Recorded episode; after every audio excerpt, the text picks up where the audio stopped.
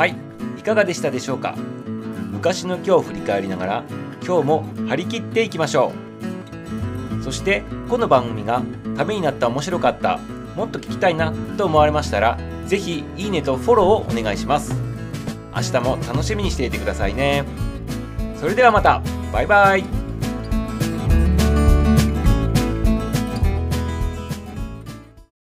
日は何の日？気になる日。の番組は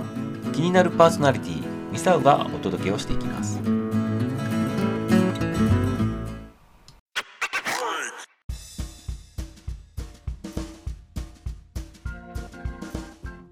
2021年7月24日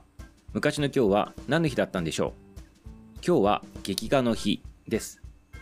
1964年昭和39年のこの日青林堂が劇画雑誌「ガロ」を発刊したことが由来となっているそんな日です。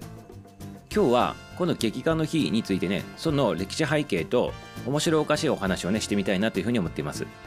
今日はウェブサイト雑学 .com さんの方からね参照してお伝えしていきますね。まずね今日はねこの劇画の日なんですけど劇画と漫画って何が違うのかというお話からねちょっと入ってみたいなと思います。パッと見はねこう漫画って言われてるものとそう変わらないと思われる方も多いと思うんですけどこれねこの当時昭和39年ぐらいの時に区別されとったわけですね。でどんな区別だったのかって言ったら漫画とこの今今日の劇画ですね。漫画といえば今は大人も子供も関係なく絵で吹き出しがあるね。あれが漫画と言われていますね。ただこの当時は漫画っていうのは子供が読むためのこの絵を指して漫画と言ってたわけですね。で劇画っていうのは大人用のこの絵それが劇画というねそんな言い方されてたということです。まあ簡単に言うとね大人用のものか子供用のものかというそんな区別ですね。で実際にどんな絵柄だったのかって言ったらやっぱ劇画っていうのは大人が読むようなものなのでシリアスな、ね、場面でシリアスな絵柄であったということだったそうですね。で子供のやつはどっちかというとねその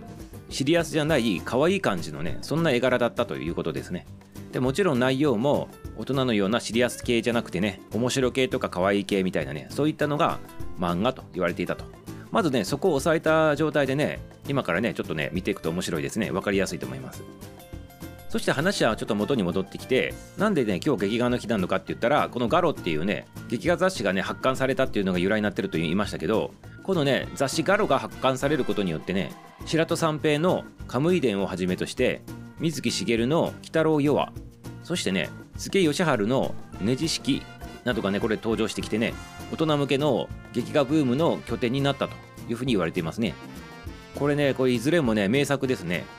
特にあの水木しげるさんの「ゲゲゲの鬼太郎」ってあったと思いますけどあれの一番元になるね「鬼太郎夜話」っていうねそういうのもねここでねこうリリースされてるということになるわけですね。でこれによって先ほども言ったように子供が読む漫画ではなく大人が読む劇画ということで今でいう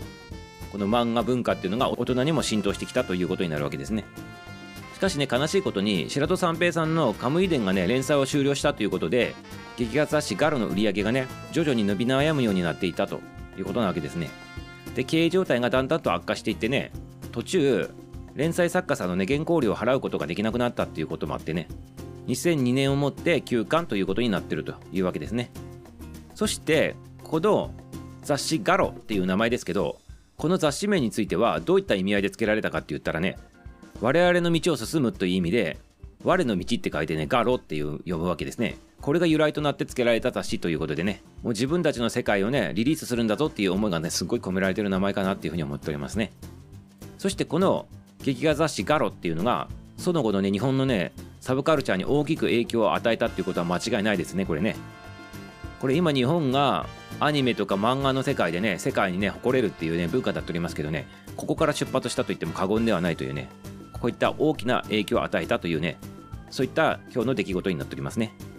はいということでいかがでしたでしょうかね。結構ミサオはね漫画が好きでね何か学ぶ時とかサクサクっとこう知識入れたい時にね漫画で書いてあるようなやつをねこうチョイスしながらね先に知識入れたりねそういったことでねこう読みやすくてしかも漫画っていうのは絵で書いてあるのと字で書いてあるということで右脳と左脳同時に使うわけですね。ということでね吸収率も早いということでミサオはね漫画を多用するわけでございますけどね。一昔前にね漫画を読むとバカになるよって言われてた時代もあったでございますけどまあそんなことはないよということでございますね。はいということでこう日本が誇れるこの文化漫画のねあの基礎を築いたっていうねこんな日でございますからね。ぜひ皆様もね今日のこの劇画の日をきっかけにしてね改めてね自分の好きなね漫画とかをねもう一度ねこう見直してみたらいいかなっていうふうに思っておりますね。はい。ということで今日は劇画の日でした。